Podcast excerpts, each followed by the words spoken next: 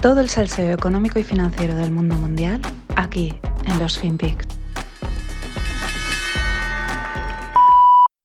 Tuvimos una reunión, yo podría calificarla de respetuosa, cordial, muy diplomática, entre la delegación del gobierno de Estados Unidos y la delegación del gobierno venezolano que presido la hicimos en el despacho presidencial principal, en el despacho número uno. Ahí estaban las banderas de Estados Unidos de Venezuela y se veían bonitas las dos banderas unidas como deben estar, la bandera de Estados Unidos y de Venezuela. How do we get to the place where, you know, Putin decides he's going to just invade Russia? Nothing like this has happened since World War II.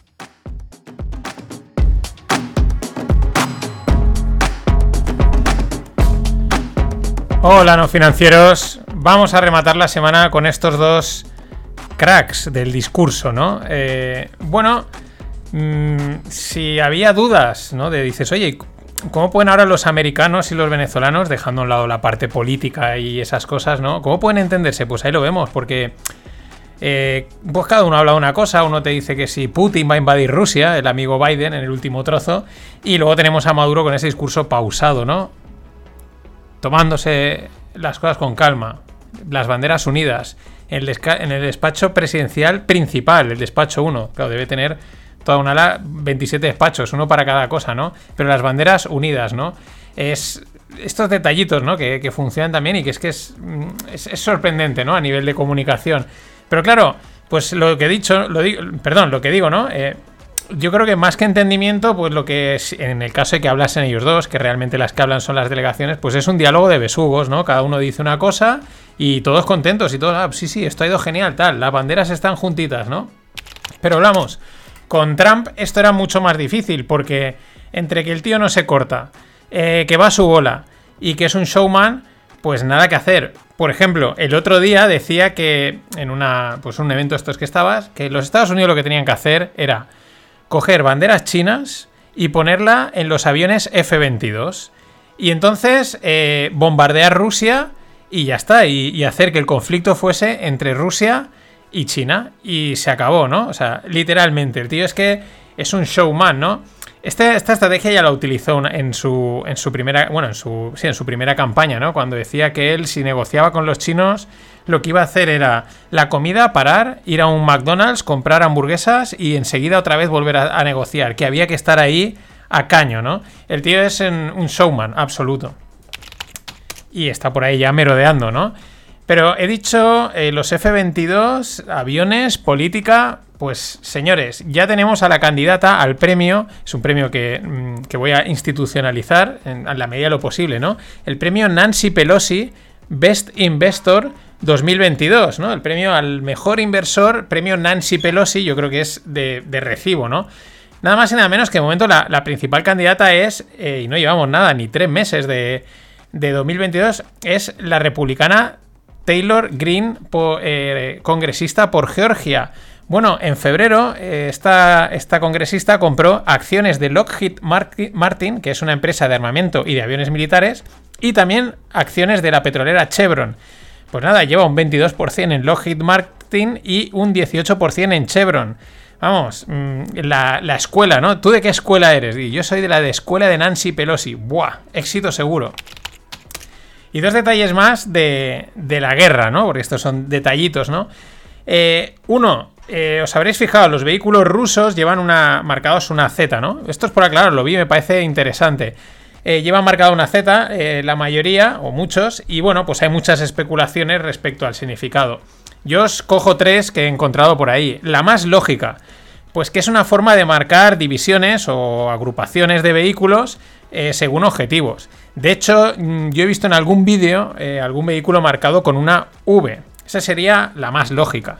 Luego está la simbólica, que también rula por ahí, ¿no? Que si la Z vendría de la expresión Zapovedi, que es por la victoria, o de, la, o de Zapad, que quiere decir eh, oeste, ¿no?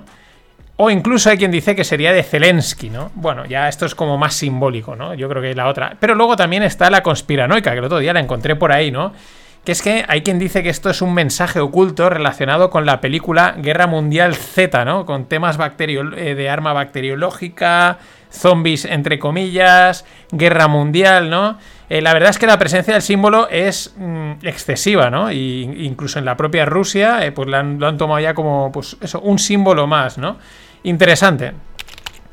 Y luego también os dejo en la, en la, newsletter la explicación de por qué no es tan sencillo ni se debe cerrar el espacio aéreo ucraniano como pide mucha gente. Últimamente lo, lo iban pidiendo, ¿no? Que cierren el espacio aéreo, que cierren el espacio aéreo.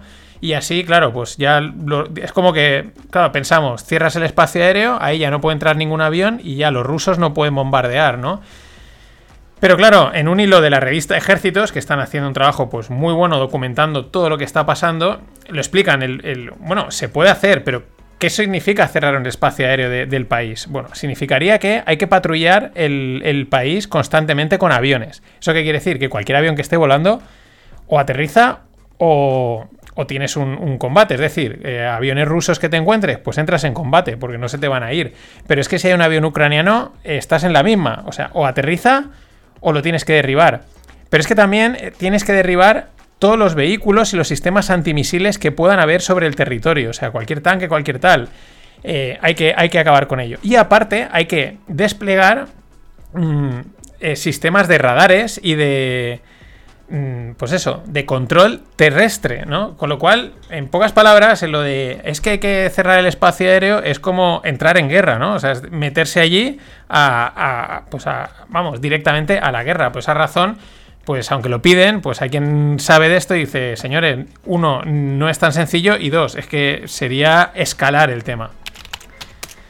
Y seguimos con pues otros temas así relacionados de la guerra, pues interesantes, curiosos, incluso con ese toque, pues digamos, mm, que le podemos sacar un poquito de chispa, ¿no? A la petrolera Shell le ha tocado explicar que una vez estallado el conflicto, eh, aún compró una carga de crudo de los Urales a Rusia, ¿no? Y, y además con precio de descuento. Y claro, pues que han dicho, han emitido un comunicado explicando, pues lo que te puedes imaginar, ¿no? Eh, que lo hicieron para no cortar el suministro, que la alternativa no iba a llegar a tiempo, que se iban a quedar desabastecidos, que fue una decisión muy difícil y que los beneficios obtenidos de la... Además, mola porque en el comentario ponen beneficios obtenidos de la limitada cantidad de petróleo. Es como, hemos comprado poquito, nada, un, barco de estos enormes, pequeñito, que esos beneficios eh, pues van a ir a ayuda humanitaria para Ucrania. Eh, lo que comentaba ayer son profesionales en lavar su imagen y se están pirando todos. O sea, mm, deducen que puede ir a peor o que se les puede complicar mucho más, no la imagen, el negocio. Pero claro, luego está a quien le da igual lavar que no lavar la imagen. Y al estilo de nuestro presidente Chad, Pedro, porque es un Chad, o sea, el tío sale ahí y con toda la cara, pues eso, salen te mienten, pero además que ni pestañean. Y mienten también que ah, dices, igual hay algo de verdad ahí, ¿no? Y eso que lo sabes que te está mintiendo. Ese es, la, el éxito de esta gente. ¿Ahora a quién me refiero? Pues al ministro de Exteriores ruso, Sergei Lavrov, que tiene pinta de ser el perro de presa de Putin, ¿no? Tiene una cara ahí seria, dura, es el que ha hecho los comentarios más duros de todo el, de toda el gobierno eh, ruso. Y dice, ojo, ojo lo que dice Lavrov, dice, no tenemos planes de atacar otros países. De hecho, nosotros no hemos atacado Ucrania. Claro, claro, si es que, o sea, eh, si no has atacado, o sea, si dices que no has atacado Ucrania, pues ¿cómo quieres que ahora me crea que no tienes planes de atacar otros países? Es que, de hecho, la propia, eh, la propia frase da a entender lo contrario, ¿no? Cuando tienes que matizar decir, no, no, oye, que yo no quiero atacar otros países, y a lo mejor dices, pero si no te hemos preguntado, o sea, es... Pero con toda la cara, ¿eh? Este tiene una cara de, de tío duro, duro. Y bueno, habían salido ya nombres de posibles compradores del Chelsea, sí, el equipo de fútbol de Roman Abramovich. Sin embargo, la última noticia al respecto es que la venta eh, pues se ha quedado paralizada. ¿Por qué? Debido a las sanciones. Está totalmente paralizada. De hecho, el club parece ser que no puede vender tickets, ni merchandising, ni transferir jugadores. A mí lo que me gustó es la idea de Matthew Sied, que salía el otro día en un programa inglés, explicando la motivación que tuvo en su día Roman Abramovich en comprar el Chelsea, ¿no? La explicación. Más allá, claro, siempre nos quedamos, pues bueno, multimillonario, le apetece comprarse un equipo de fútbol, eh, su, su, sueño, etcétera, que también, ¿no? Pero el punto es muy interesante porque Matthew dice que, mm, que fue una manera de comprar protección frente a posibles movimientos de Putin. En el sentido de que pasas de ser un oligarca anónimo anónimo entre comillas, porque se saben los que son, pero sí, no conocido, a ser un personaje público muy relevante. Y por lo tanto, en ese momento, eso te da cierto nivel de protección. ¿Quiere decir que te pueden matar? Sí, te pueden matar, te pueden hacer cualquier jugarrota, pero tiene mucho más impacto, tiene que estar mucho más medido, es más difícil, ¿no? Porque la imagen pública y más de un equipo de fútbol te protege enormemente. Y vamos con Amazon. El gigante anunció ayer un split de 20 a 1 y se une al split que también había anunciado Google de 20 a 1, con el mismo ratio. Esto quiere decir que los accionistas pues tendrán 20 acciones por cada acción que posean. Eh, o lo que es lo mismo, pues que es dividir el precio actual por 20. Y además Amazon al mismo tiempo anunció un programa de recompra de acciones de 10 billions. Eh, a ver, el split es una forma de hacer más atractivo el precio de cotización. En lugar de valer 3.000 dólares cada una, pasan a valer 150 dólares. Y digamos que lo que haces es bajar el precio de entrada y más pequeños se lo pueden permitir. Y claro, aquí hay ya quien opina y con, bueno, pues acertando en parte, ¿no? Aunque esto nunca se sabe, pues que estos movimientos son un sinónimo de empapelada al retail, ¿no? De colocarle acciones al retail porque aún hay muchas que vender y a lo mejor esto sigue bajando, ¿no? Lo mejor es que justo al segundo del, anuncio, tal y como lo anunciaban, las acciones PAM se disparaban y subían un 10%, eh, tan verticales como las materias primas. Ahí entraban los algoritmos a hacer su trabajito. Y otra noticia interesante respecto a Amazon es que cierra sus tiendas físicas de libros, pop-ups y otras tiendas llamadas eh, star ¿no? Cuatro estrellas. Interesante porque bueno, a un gigante como Amazon, Amazon no le es rentable tenerlas ni siquiera a lo mejor como flagships. Ya sabéis que, por ejemplo, la mayoría de las tiendas de, Apple son flagships, son tiendas de, de, donde enseñar el producto, pero luego lo compras donde quieras, ¿no? Eh, ni siquiera a lo mejor en esa parte, eh, o porque no son rentables de, de, sostener, pero a lo mejor por imagen te podría, te podría servir, o bien porque los productos que venden la gente los tiene ya tan asociados al online que no hay manera de, sacarlos, ¿no? Pero no deja de ser interesante, sobre todo porque últimamente también se ven movimientos en startups que, o, empresas digitales que están empezando a moverse también al, producto, al lugar físico, ¿no? Y sí, y todo tiene, todo tiene sus asteriscos. Y para cerrar esta parte, un hack. Un hack que es de un tipo que se llama Carlos Cuadrado Gómez Serranillos. Y lo encontré en Twitter y me parece de genio, ¿no? El tío dice, acabo de reservar dos apartamentos completos en Ucrania por Airbnb. Dice, el precio es muy económico. Dice, yo no voy a ir. Pero dado que están bloqueando ayudas y pues es una manera de enviar dinero directamente a quien lo necesita. Ni a ONGs ni a fundaciones, directamente a la persona que lo necesita. Dice, además dice, si lo hacéis en la reserva indicad que no vais a ir, pero que no vais a reclamar el pago. Es una manera de hacer una donación directa a una persona en particular saltándote todas las historias. Oye, esto, si es que la, genialidad humana es espectacular.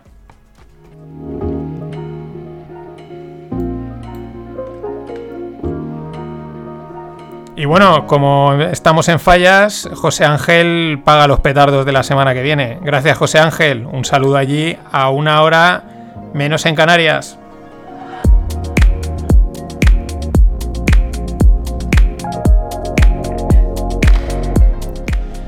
Y no voy a hablaros de cripto y startups, voy a poneros un poco al día con algunas cosas de las próximas fechas.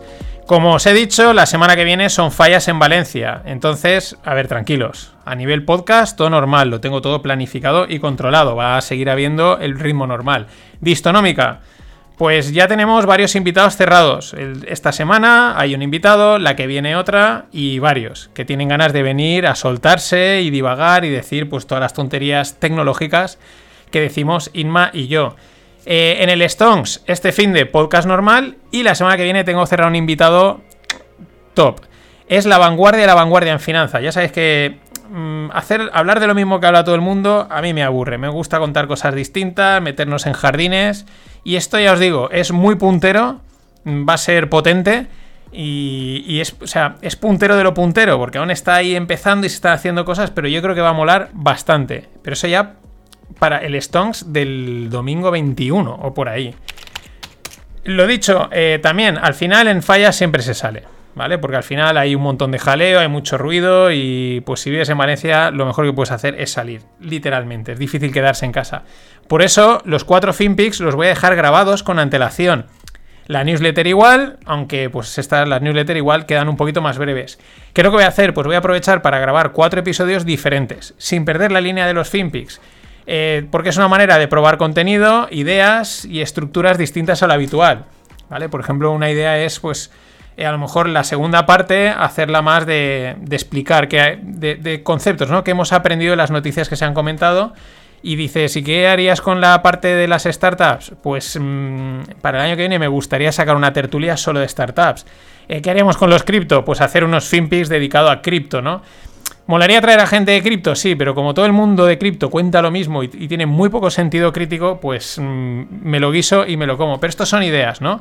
Eh, ya digo, eh, todo también con vistas a probar, a posibles cambios, mejoras para la temporada que viene, eh, puntual, ¿vale? Así que estar abiertos a ir cuatro FinPix distintos.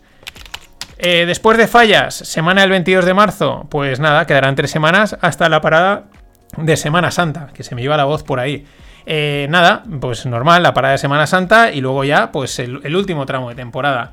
Y respecto al Money, pues estamos preparando un curso de coberturas de cartera para todos los públicos. Estoy hablando de la academia Spread Greg, pues con Greg Plaxintar y Francisco Millán.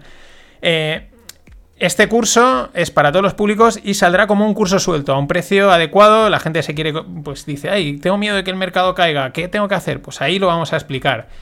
Pero además ese contenido lo incorporaremos al contenido del curso de opciones. Entonces, los que ya tenéis el curso de opciones, tranquilos, lo vais a ver más contenido y más completo el curso. Eh, ¿Qué pasa? Que en el momento lancemos el de coberturas, pues el curso de opciones subirá de precio. De hecho, subirá más de lo que cueste el curso de coberturas. Así que si estabas pensando en aprender opciones y coberturas y estabas ayudando, pues aún te quedan unos días, una semanita, semana y algo, dos. Eh, para llevártelo todo al precio más bajo que nunca. Que nunca va a tener, que no acaba la frase. Y por último, el club no financieros. Pues esto es como cuando preparas el bizcocho, ¿no? Dices, el horno está... El horno está caliente, ¿no? Espera un poquito y ahora metes el bizcocho. Pues ahí estamos, ¿no? Está ya ahí. Para meter el bizcocho, esperar a que suba y sacarlo. En cuanto esté listo, pues publicaré un podcast de lanzamiento para explicar en detalle bueno, va a ser una forma de, pues de poder seguir haciendo podcast, ¿no? De monetizar, de, apoyar el podcast y que pueda seguir haciendo los FinPix y todas estas historias. Pero además de ofreceros, pues más contenido, cosas que a lo mejor no haces porque no sacas tiempo o si te pagan, pues sacas tiempo, eh, se te queda en el tintero, pues es una motivación para hacerlas. Y también, pues, más contenido, más información o más formación, pues, a ayudar a navegar, a aprender, eh, pues, de inversión a largo plazo y de creación de negocios, ¿no? Mm, pues bueno, de sacarle partido, ¿no? Ahí, un poquito un combo de todo. Ya sabéis, ideas, propuestas distintas, diferentes, innovadoras, pues no sé, al estilo no financieros. Pero bueno, ya digo, está ahí el horno calentándose y en nada meto el bizcocho, así que cuando esté listo iréis clink y os lo, os lo diré. Nada más, buen fin de... Hasta la semana que viene. Ladies and gentlemen, the weekend.